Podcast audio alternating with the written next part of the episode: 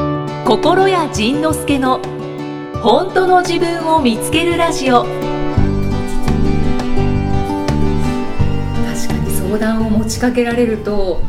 ドキドキするよね解決しなければっていう、なんかそういう気持ちになっちゃいますそねうそうだからまあ僕らそのカウンセリングの仕事をしてるけれどもその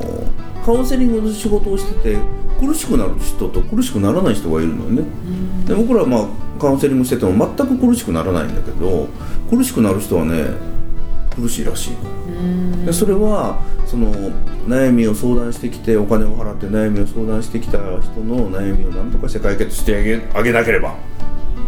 と思ってそのクライアントの悩みをねカウンセラーが取っちゃうのよね。僕らはねなんか悩み相談してきてもうん「いや知らんわ」って言うからでまあまあこうやって「知らんわ」って言うてたらねもうその真面目にそうやってカウンセリングしてる人たちがよく叩かれるんですけどよく怒られるんですよ知らんわはないでしょ」みたいなあんなに困ってるのあんなひどい目合ってるのにいや知らんわ」知らんわだってねだって僕はその人のなんかねあの僕ができるのはその人が勝手に不幸になってるやつをか君のは勝手に不幸になってるんだよその君が勝手に不幸になる必要はないんだよということを教えてあげるったらその人がね笑いに変わんのあ私勝手に不幸になってたわうんっていうことに気づいた瞬間ねって爆笑になるわけ これねまああのここではコントしてるっていうのああそうですうねん、だからね僕らはそのそこを悩みを解決するのが仕事ではなくて悩みを作ってるその人のコントを解くことが仕事なのねだから僕らの仕事っていうのは悩み解決でもないしその寄り添うことでもなくて謎解きうんうんうんなんだよね、その人が見えてないところを、うんここだよそうって伝えるそうだから世の中の人みんなひどいのよひどいのよひどいのよって言って生きてる人に「君ひどいのよ」って書いた眼鏡かけてるやんかみたいなでもその人はねもうちっちゃい頃から眼鏡かけられてるから「ひどいのよ」って書いてある眼鏡が当たり前だから自分が「ひどいのよ」という眼鏡をかけてることに気づいてない「これ眼鏡」ってこうゆすってあげるのが僕の仕あ事ーよはいはいはいはい めっちゃコントですめねっちゃコントやねでもねめそのめっちゃコントだけれどもそれをねもうめっちゃ不幸って言ってる人がいっぱいいるのよでもね外から見たらめっちゃコントやねうんそれをねそこにねでもでもね一応ね話聞くときは一応寄り添うの寄り添わないとね心開いてくれないから、でひろで心あの寄り寄り添うっていうかねまあ僕もねだからずっとそのコントやって生きてた人間だからコンコントつらいよねっていうのはすごい普通に共感するわけね、コントつらいよねコンコントやってたらもうこうあれ見てもこれ見ても全部つらいことに見えるよね、それコントなのよっていうそういう仕事なのねはいはいだから一応共共感すると共感するというか共感はそこはねしてしまうのよね わわかるわかるわかるみたいな感うんじうんうんで共感してしまってで,、もそれ違うねんというのを教えてあげるのが僕らの仕事なので僕らのっていうか心へのカウンセラーってみんなそうなんですよねだからねみんなあの潰れないの全然あ辛くて潰れないしあーで解決しなくても堂々とお金もらえるしうん解決するのはその人やからね僕らが解決するんじゃないからねうんうんうんうんだからそんな感じなんかこの人もねあのお手お便りくれた人もはいあなたはその友達の話を聞いてあげてもいいけれどもあなたが解決する問題ではないからだからこの人ができることはその家族がこのまま不幸になるという心配をすることではなくてこの家族はこんな不幸な一瞬不幸に見える思いを通りながら体験をしながらガンガン幸せになっていくんだ。うん今はもしかしたら信じられないかもしれないけれどもこの家族はちゃんとこの辛い道を通って大変だと私が思うけれども大変だと思われる道を通ってちゃんと幸せになるんだすごい家族なんだって信じてあげることが一番これが離婚にうんもし至ったとしても、うん全然関係ないよね関係ない、うん関係ないそしたらもっと素敵な人に会うかもしれなあいそうですねそうですね、うん、離婚が不幸っていうのもね関係ないからねこの人が離婚してまた幸せになってるからねあはい秘書さんそうそう仁さんもあ お「会う」とか言ってはいそうです「じゃあ大丈夫だ大丈夫 だ多分」そうですねなんか大きいところに、うんこう気づいてもらうための、まあ、上上う限って言っんたそうらあれそうでそすうそけうそどううんを伝えてらっしゃるんですうよんね、うんでもメッセージというかご質問うんありがとうございましたありがとうよく送ってきてくれたそうですね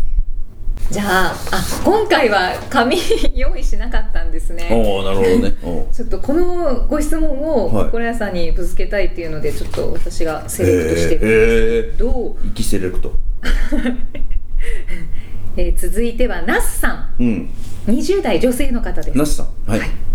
ちょっと長いかもしれないですけどうんえーっとポッドキャストいつも楽しく聞かせていただいておりあまりす、がとえー自分の中で考え続けていたのですが、うんどうしてもモヤモヤしたまま先に進めなくなってしまったことがあり、うはいえーメッセージを送らせていただきますはい私は現在20代で父が経営している会社で働いていますうん会社には自分の意思で入ったわけではなく、うん私が大学生の時、うん社長だった父が病気で倒れ、うん代わりに仕事をする人間がおらず、うん仕方なく手伝いに入ったような感じです、あらまあうんうんすると、うん今度は、うん父がうんうつ病になり、おおあ父の病気が回復したので転職しようと思ったら、うん今度は父がうつ病になり、はいえーやっと最近うつ病が回復したと思った ら今度は引きこもって会社に出てきませんえ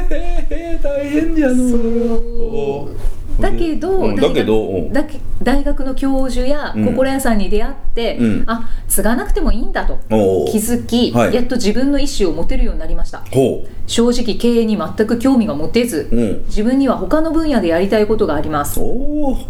で、えー、と3年くらいかけて両親に説得を続けた結果、うんやっと、うんえー実の実の子が 継がなくなっても、うん別の手段があることを分かってもらえたところでした、えおおはい、ー、と父がなぜ会社に出ないのか自分が社長の会社をなぜこんなにどうでもいいようにできるのかが理解できず、うん父と話してみると、うん俺は病人だよ仕事はもうできないんだって、 なんで俺を責めるのと言います 父が社長を続ける必要もないと思いますし、うん事業譲渡や会社を畳むこともできます、そうだねうん、でもそれをこちらでやらないといけないのかなと思うと憂鬱な気持ちになりますおおそれとも自分が今やっている仕事だけ他の人に引き継いで、うんさっさと会社を辞めてしまえばいいんでしょうか、うんそうまだ続きますああ続くのねうんえーっと自分は自分の生きたいように生きると決めたので、はいえーっと周りや世間から何と思われようと気うんにしないことにしたのですが、が少し親に対して罪悪感があります出てた罪悪感うえーっと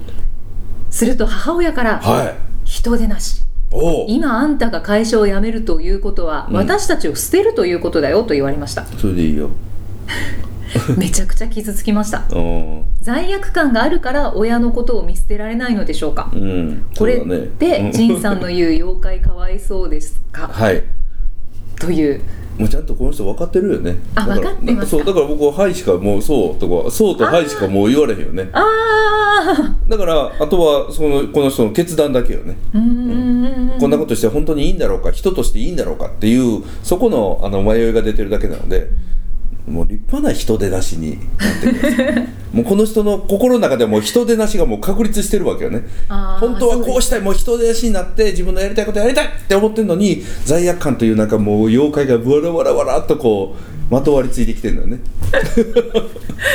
妖怪かわいそう、うんかわいそううんなんかね妖怪かわいそうに引っ張られてる私がかわいそうになっちゃうからねだからそうですねそうですねもうねそんなあの人出なしをうーん私は人出なしだーって多分ね叫んだ方がいいよねあじゃあそれを魔法の言葉うでん言ったらいいですそう、ね、私は人出なしだって言わなくても人出なしだ君は大丈夫だ 立派な人出なしとしてあの今までのことも全て放棄して、はい、ね、お父さんのように放棄していいですほうお父さんはね俺は病気でなんでやらないといけないんだって言うんだよね、私やりたくないのよなんでやらないといけないんだ よなんか別にいいのよあんなパパのようにわがまま言って人出なしとして立派に羽ばたいてお手本となる人がはい近くにいたんです、はいさようでござい ます知ったこっちゃねえわというのが魔 法の魔法の言葉知ったこっちゃねえわそんなの私関係ねえしそうか、かじゃあちゃんとうん心屋さんや大学の教授の方に出会っうて、んあーって気づいてうん、そうもうちゃんと答えはし分かって、分かってうんあとはその自分との罪悪感をずるずる引きずってるだけなので、うん立派な人でなしにうん僕と一緒になろうじゃない か踏み出そうじゃないか生み出そうじゃないかこんなカウンセラーいていいのかというカウンセラーになろうじゃないかいいですねぜひ、そうですね、自分の好きなことしてもらいたいですそうでこれでね例えばまたねこれでかい両親放り出して仕事放り出して自分の好きなこと始めたらなんかうまくいかなかったりするわけああ、ね、そしたらやっぱり私あの時両親を捨てたからだわってまたねそこでまた言い出すよあー出たそれ出たそうそれが原因で私は今仕事うまくいかないんだわってまた言うわけ、関係ないない以前話した原因と結果 そはい、う私が両親を大事にせずに好きなことばっかりやってるからこんなことになっちゃうんだわ、ね、なっちゃうんだわって言いたいからこんなことをまた呼んでくるわけなんかねあの人に騙されたりとかねなんか全然商売がうまくいかなかったりとかなんか怒られたり批判されたりしてでその時にだからね自分がその両親を捨てたことを罪だと思ってると罪には罰がついてくるわけよね、だから自分がその両親を捨てたことを罪だと思ってると自分で罰を集めてきてやっぱりあれが罪だったんだわってまた言うわけはいはいはあ僕は面倒くさいからもうやめてそ れ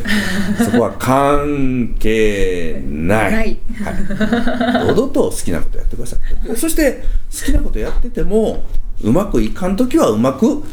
いかんいいかん悪いことが起こる時は悪いこと起こる、でもたまたまいいことが起こる時もたまたまいいこと起こるはい以上ですそうだそこでたまたまがいやえそうそうそうそこでたまたそうですま、うんーすっきりしましたすっきりしたね今ぐるーっとねこの時間かけてね今月1か月かけて回ってきたけれどそうですねそうだそういうことでございますこ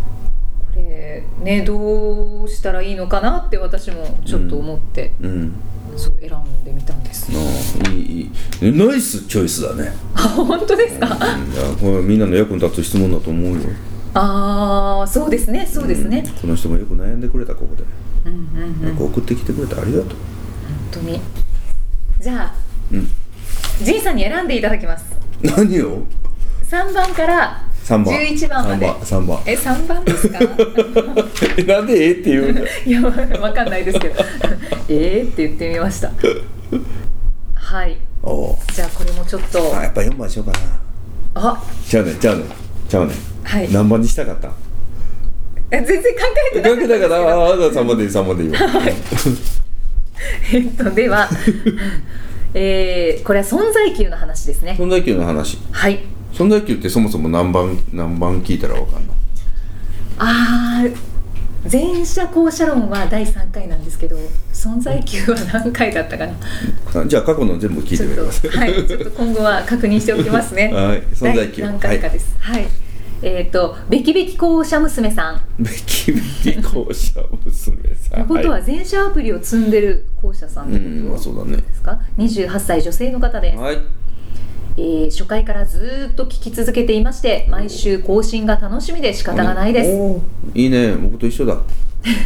初回からずっと聞いてて更新が楽しみで仕方がない僕と一緒だ大気丈が夫合うですかなんかね適当になってきてませんかいやいやだってないだってない決して疲れてきたりはして ないです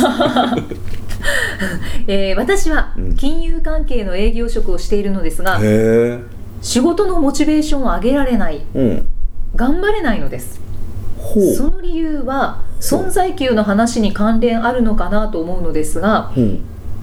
えー会社に入った当初は本当に出来損ない、ほうえー覚えが悪く容量も悪いで、うん何かにつけてはボロボロに怒られていましたほなので私はここにいても価値のない人間なんだとずっと思っていましたし、うん仕事に行くのも辛かったですううんしかし入社前から希望していた外回りの部署になってからは、えー希望の部署ということもあり、うんなんとか頑張って結果を残して認められたいおー自分の居場所を死守しなければと、うんとにかく必死で仕事してきました、うんその努力あってか、うん何度か成績優秀者として表彰されたこともありました、ほえーっと視点の中でもうすごいねすごいですね、私への見方が変わったのか、うん先輩方は以前より親しげに話してくれるようになりました、えー、よかったねうん、うん、ただそれに伴って体調を崩すことが増えて、うん、学生時代まで病院とは全く縁がなかったのに、うん社会人になってから年に何何度か体調不良で欠勤していまえす、ーそしていつの間にか自分の中で仕事へ注ぐパワーバランスが崩れてからはうん全く頑張れなくなってしまいましたほそれに伴って営業成績も半減、うはえー頑張らなきゃと思えば思うほどうん全く頑張れなくいてうん一番成績が良かった時どうやって頑張っていたのかうんどうしたらまた頑張れるようになるのかうんえー先月結婚したんですが、うん違う司書の女性のベテラン営業職の先輩からは、うんえー結婚したんだから家庭優先でいいのよおー私なんかいつでも辞めていいと思ってやってるんだからおーいい先輩だねうん、うん、と言われたのですががもう頑張らなくていいよおもっと力抜いていいよというメッセージなのでしょうかおおおそうだよ仕事への向き合い方がうん全くと言っていいほどわからなくなってしまいました、うんアドバイスやヒントをいただけると嬉しいです適当に仕事しもうねなんか俺ねここからのお願いだわなんかもう適当にやってなんかぐるぐるしちゃってますねねあとあなたの本質はできない人だからはいはいできない人ができる皮をかぶってただけなのでその皮また薄くてねすぐビリビリ破れたのようーんでその今皮を取り繕ってまたねそのできる皮にしようとしてんけどもうもうボロボロでかぶられへんのよね次次はぎだらけ継ぎはぎだらけでもうそうやねであなたできない人だからできない人はできない人はねできない人のやり方があってあのねできない人はお客さんの前に行ってできない人をやるのほうほうほそうしたらねお客さんが助けてくれるのおーだから多分ねこの人はねお客さんにいい情報を提供してお客さんに安心してもらってだから、えーお客さんの言う通りちゃんと期待通り動いてっていうようなそういう営業マンお客さんの役に立ってということをやってると思うんですけど、えっと、そういう優秀な営業マンが、えっと、いいと割と思われがちなんですけど、うんうんその本当の意味で優秀な営業マンっていうのはなんかねお客さんを動かす人なのよね、うーんでお客さんを動かす人っていうのはもうあんただから仕方ないわうちやるわっていうなんかねその、えっと、お客さんに手をかけさせ迷惑をかけてでお客さんに助けてもらう営業マンあお前本当に頼りにならんなと言われながら俺が教えてやるよっていう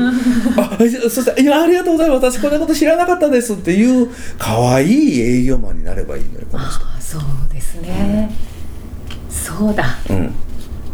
その方後者がだかねらそうそうなんかねまあまあ僕らもその金融商品、うんまあまあ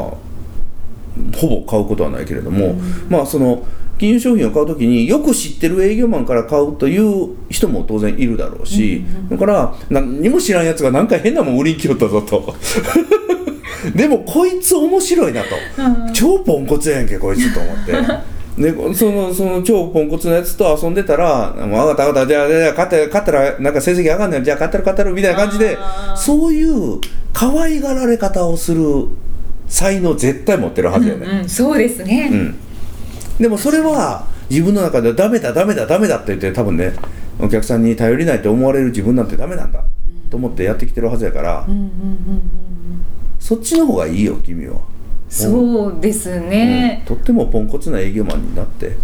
なんか成績優秀者で表彰されたこともありました、うんそれ幻や幻ってことですけどそれ幻というかそれ間違いやったね何かねしかもね視点の中でも、うんじゃあ私への見方が変わったのかっていうのが、うん気のせいやそもそもそれがなくてうもんそうそうそうそうそうそうそうそう愛されるそう方なんです、ね、愛されるキャラキャラなのよ、うん絶対そのね優秀で愛される人とそのポンコツで愛される人いるからこの人ねポンコツで愛される人なのよ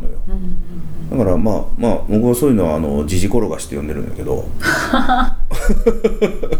おじさんキラーうんそう GGK って言うんだよじじじ転がしてるそうおじさんキラーおじさんが「もう仕方ないなお前はもう」って